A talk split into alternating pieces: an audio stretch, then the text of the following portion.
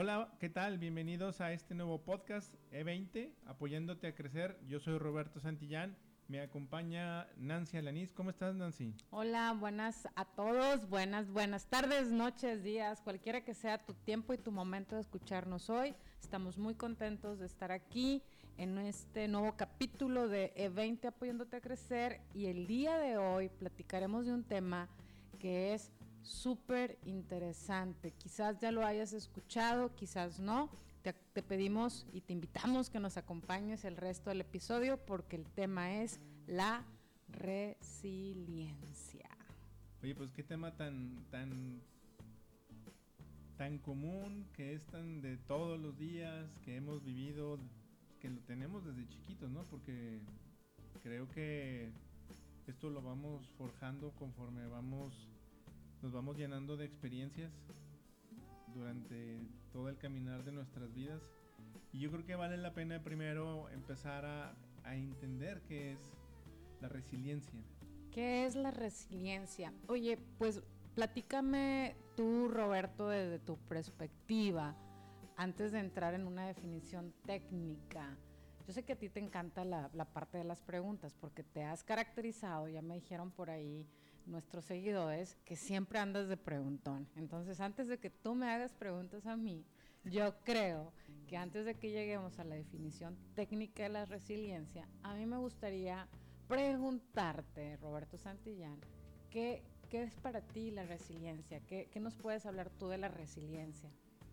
Mira, te voy a platicar un fragmento de una historia de El amor en los tiempos de cólera de Gabriel García Márquez. Órale. Este, y es un abstracto ahí de, del texto de esta gran obra, pero al final lo que se relata ahí es algo muy, muy parecido a lo que estamos viviendo ahora, una pandemia. Y es una charla entre, entre un capitán y, un joven. Y lo que, lo que hace, la, lo que le cuestiona uno, al capitán es, dice, oye, pues necesitamos bajar a tierra, ¿no? Y pareciera que por la pandemia no los dejaban bajar porque iban a, a, contagiarse. O sea, ellos están en una pandemia, igual, una que pandemia nosotros igual, que ahorita. Nosotros. Y al final lo que termina diciéndole pues son muchos muchos aspectos que, que él aprendió estando dentro del barco por ciertas cantidades de días. Y lo que, lo que le decía él al final es, decía, mira, de todo esto malo que, estoy, que yo viví, yo comencé a, a entender que tenía que hacer cambios en mi vida, cambios de vivir aquí en el barco y no hacer absolutamente nada porque pude haberme hecho el hábito de comer cosas no saludables y empecé por ahí, empecé por comer cosas saludables, empecé por comer menos para tener mi mente y mi cuerpo eh, trabajando de una forma diferente. Comencé a definir ciertos horarios para hacer oración, por ejemplo comencé a hacerme el hábito de leer, de leer y tener horarios establecidos para, para la lectura. Y le enumeran muchos, muchos este, cambios que, que el capitán en aquel entonces tuvo que hacer y adaptarse a, a lo que vivía. Una de las uno de los cuestionamientos que le hacían es, pero usted al hacer todo esto, usted se perdió una primavera por no bajar por la pandemia que, que usted vivió y decía, sí perdí una primavera de no estar en tierra, pero me aseguré de que las siguientes primaveras vivieran en mi corazón. Es decir, con todos los cambios que él hizo, se le formaron diferentes hábitos que lo hicieron una mejor persona, que lo hicieron eh, darse cuenta y de valorar que el hacer un cambio en su vida, el cambiar y el ver las cosas con una óptica diferente y sacarle fruto a eso que muchas veces es como muy negativo, eh, le ayudó a verlo con una óptica diferente.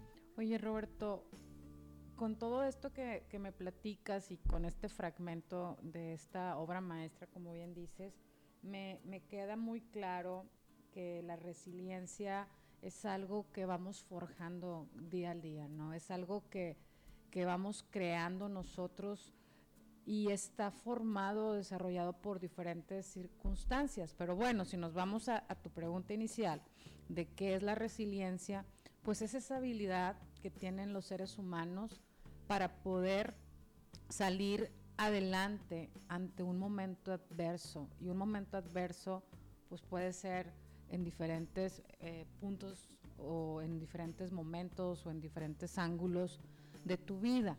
Entonces es muy interesante, yo creo que el, comentar que, que, la resiliencia no te tienes que preocupar si no, no sientes ahorita que tienes una resiliencia. Yo creo que más que preocuparte es el poder estar conscientes de que esto es una habilidad es una maravilla que tenemos como seres humanos para poder salir en estos, en estos momentos yo creo que de crisis, ¿no? Sí, porque y ahorita escuchándote decía, yo creo que sí se desarrolla con el tiempo porque muchos la desarrollamos con el tiempo y a lo mejor no hay un como un termómetro en donde yo diga, ah, Nancy es súper resiliente más que Roberto Santillano, o viceversa. Porque al final del día las experiencias que tú viviste y que yo, que yo vivo son diferentes y esas son las que nos hacen que, nos sujetemos a cambios inmediatos y que no nos pase absolutamente nada. Por ejemplo, yo te preguntaría cuántas veces no te has perdido ahí en tu camioneta, en alguna calle por ahí, y que digas, ups, está cerrado y ahora qué hago. Desde el momento en el que ya te paras ahí y que empiezas a buscar una opción y que no te afecta y, te adaptas rápido, ah, pues me doy la vuelta dos cuadras adelante y no te quedas pasmado ahí sin hacer nada, pues ahí ya este... O, prende, o, el Waze. O prendes el Waze y le, reyes el disco al Waze porque no era por donde tú te ibas. Pero al final ese es un ejemplo muy chiquito de, de que nos adaptamos a los cambios de una forma muy rápida, ¿no? Y en el tema ahora de con todo lo que ha venido revolucionando en temas tecnológicos, ¿cuánta gente no, no nos hemos dado cuenta nosotros, lo habíamos vivido en estos, en estos últimos meses? Gente que era muy renuente a usar la tecnología para seguir evolucionando, ahora son amantes de la tecnología porque se dieron cuenta de que ya esto cambió. Entonces, no te puedes resistir a esto y tienes que adoptarlo y tienes que sacarle mucho mucho fruto a todo este asunto, ¿no? Claro, yo creo que hace es esta parte de estar viviendo diferentes momentos, diferentes situaciones de crisis, conectando con tu parte o con tu comentario de la evolución. Yo creo que también la resiliencia nos lleva a romper paradigmas. Claro. Nos lleva a romper esos mitos o esas creencias limitantes que de alguna forma hemos tenido o hemos estado eh, pues atados. Yo pudiera platicarte ejemplos en donde creíamos muy probablemente que era muy difícil manejar un, departamento de una compañía, hablando profesionalmente, hablando como áreas en, producción o como áreas en, en, calidad, en donde tú dices, oye, jamás, nunca voy a estar operando fuera de una manufactura este tipo de áreas, ¿no? Y esta situación que nos tomó a todos de sorpresa, donde no hay un manual, nos hizo el, romper esta atadura y el romper este paradigma y romper este, esta creencia que sí, sin, sin lugar a dudas, el estar en el piso de una operación, pues te lleva a manejar tu operación muy fácilmente, pero teníamos que inventar una diferente forma de operar un área a larga distancia con recursos súper limitados, con una tecnología así disponible, pero quizás no la que nosotros estábamos esperando como es el estar ahí al día al día, ¿no? Y he escuchado testimonios muy interesantes con estadísticas muy interesantes en donde productividades, incluso de estas áreas, un área, áreas calidad, áreas como, como manufactura o producción, en, ciertas jefaturas que tuvieron que hacer este swing de, de moverse, pues han estado subiendo y han estado mucho más enfocados en tiempos mucho más eficientes, de acuerdo más, más, más, en, en el, más claros en lo que teníamos que entregar y,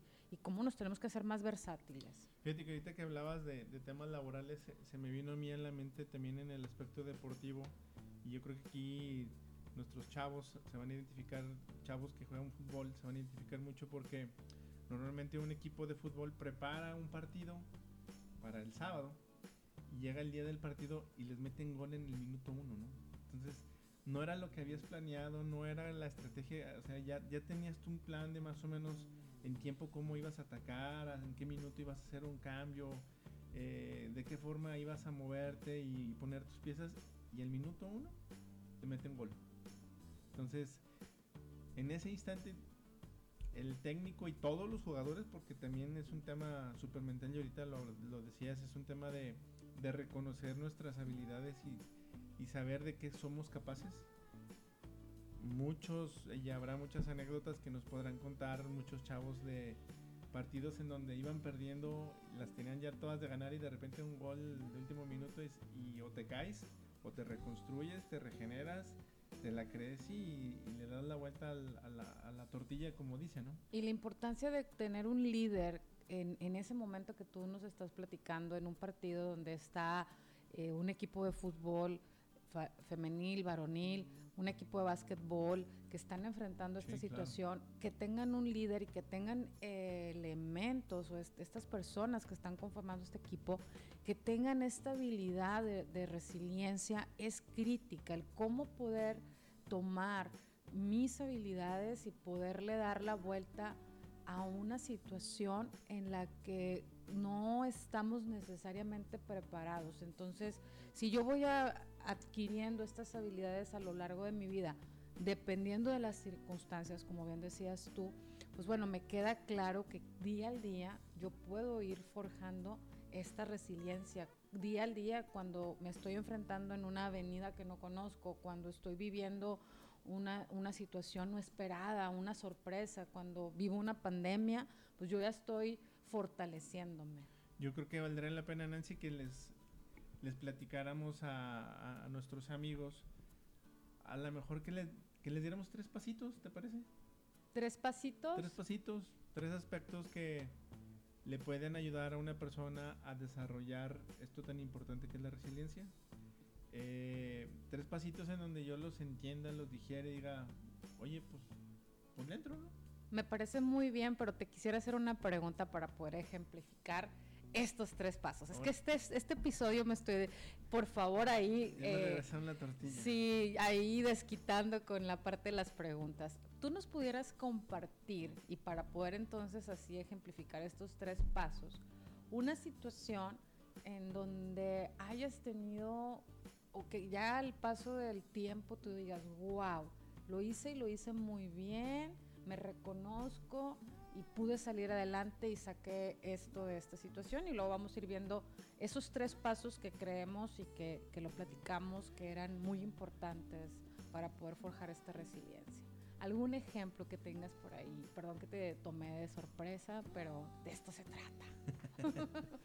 Mira, te voy a platicar una, es una experiencia de vida que yo tuve. Eh, prácticamente eh, parte de la secundaria y la prepa y algunos cachitos de, de, la carrera profesional. Hace cinco años, dices tú. Ayer. Ayer. Este, yo, yo era muy inquieto y tuve muchas lesiones en mis rodillas. Eso me impidió, pues, vivir una juventud como me hubiera gustado vivirla. Eh, sí, jugué fútbol mucho tiempo.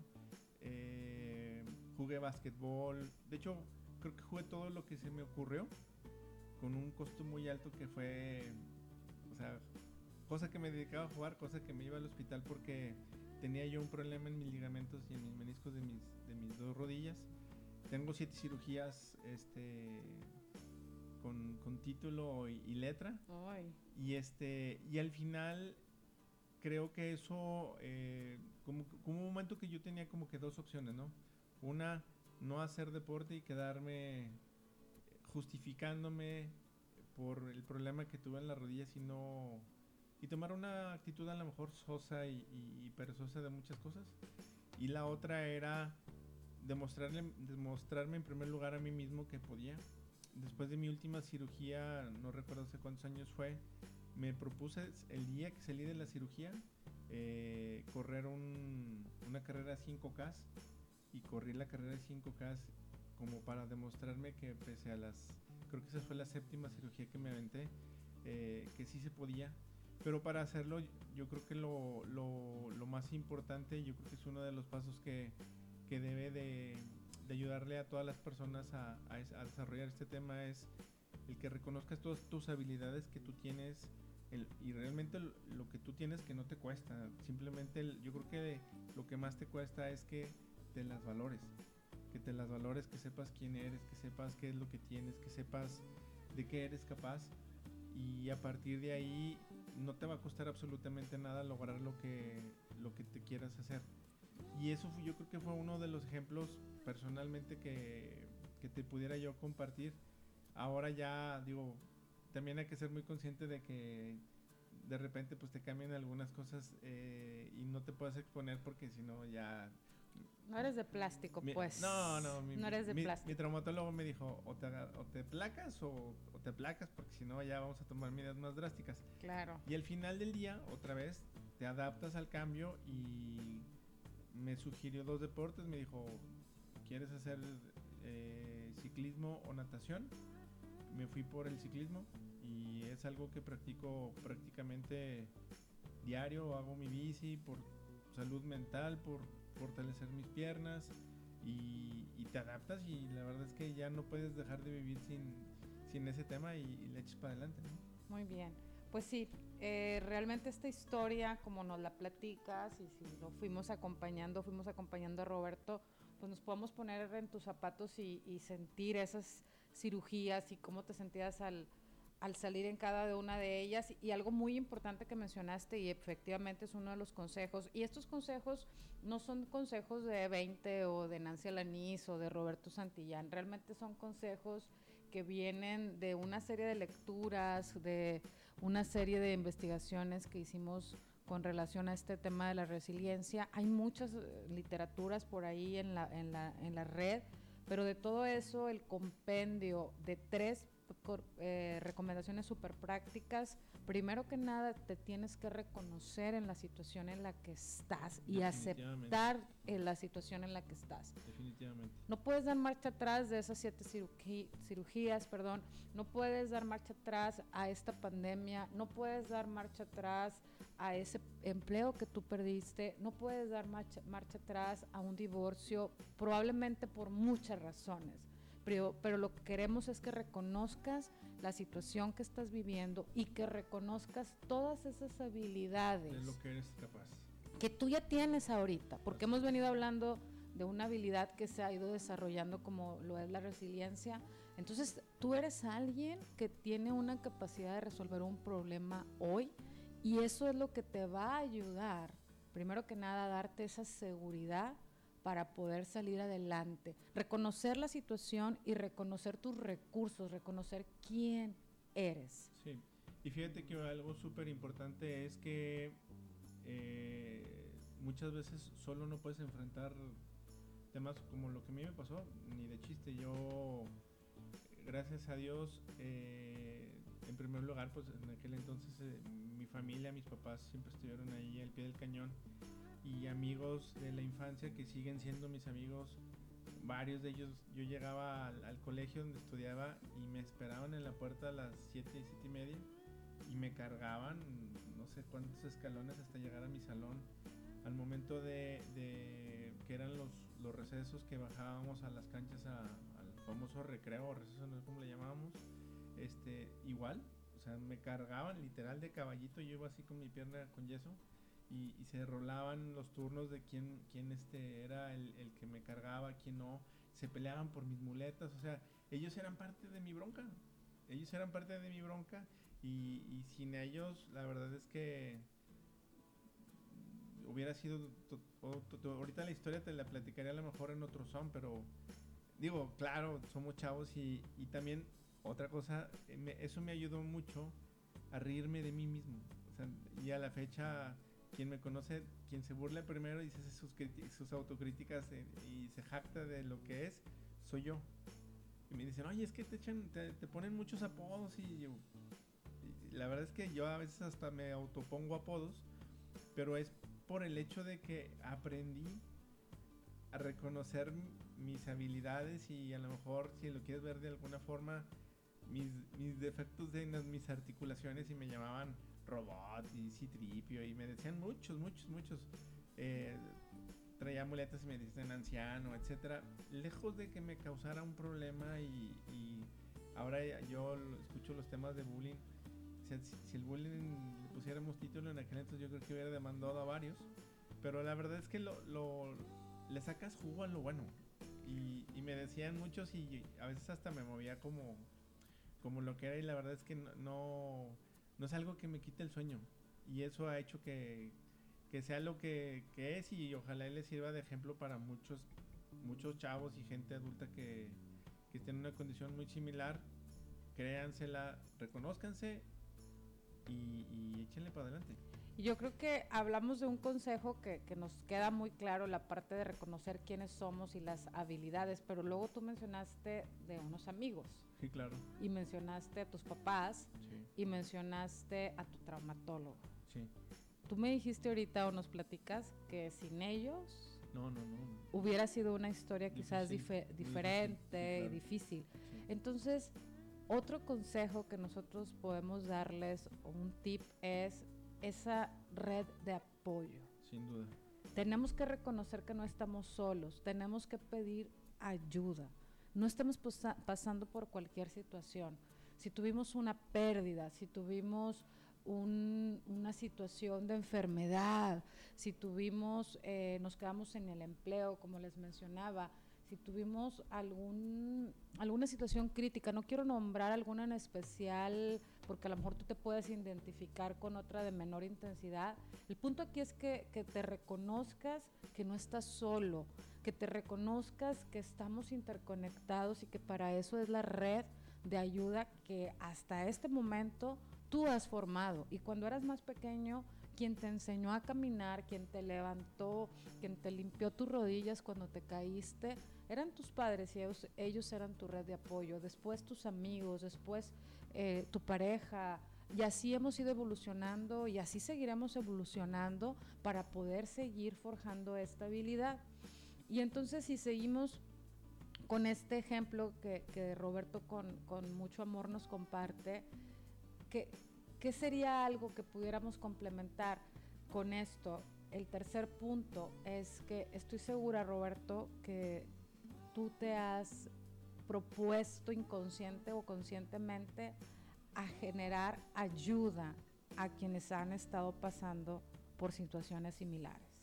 Sí, yo creo que como seres humanos todos tenemos una obligación, si lo quieres ver hasta, hasta cierto punto moral, de compartir y ayudarle a la gente que está viviendo algo que tú ya viviste.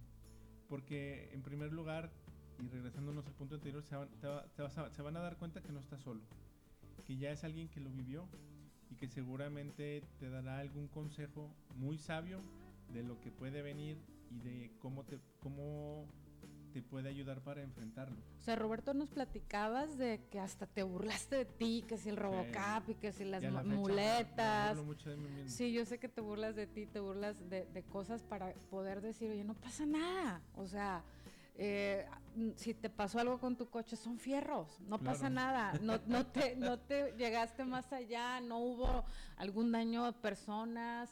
Entonces yo creo que eso ya es una habilidad que tú desarrollaste que muy difícilmente, obviamente, vas a perder, porque tú pasaste por siete cirugías, seguiste haciendo un deporte, hoy por hoy te conozco y sigues haciendo tu bicicleta naturalmente todos los días. Entonces tú dices, oye, pues tómalo bien, tú te topas a alguien, quieres darle un consejo desde, oye, diviértete, oye, reconócete, oye, tienes esas habilidades, oye, no va a pasar nada. Entonces, naturalmente, como dice Roberto, es algo que por moralidad, por moralidad queremos ayudar y es un círculo virtuoso. Eso refuerza tu resiliencia. ¿Y sabes qué haces cada vez que tú estás ayudando a alguien? Refuerzas esa capacidad mental y espiritual de esa habilidad que acabas de adquirir y que has seguido forzando, forjando, perdón, que has seguido formando. Entonces esos son nuestros tres consejos Oye, ahora déjame, déjame te la regreso. Ay, Roberto, yo pensé que ya me había salvado, Roberto. Me, te había salvado, pero nada, te la pongo fácil. Digo, ya hablamos de mí y, te agradezco que, que, me lo hayas preguntado. La verdad es que no hablo mucho del tema.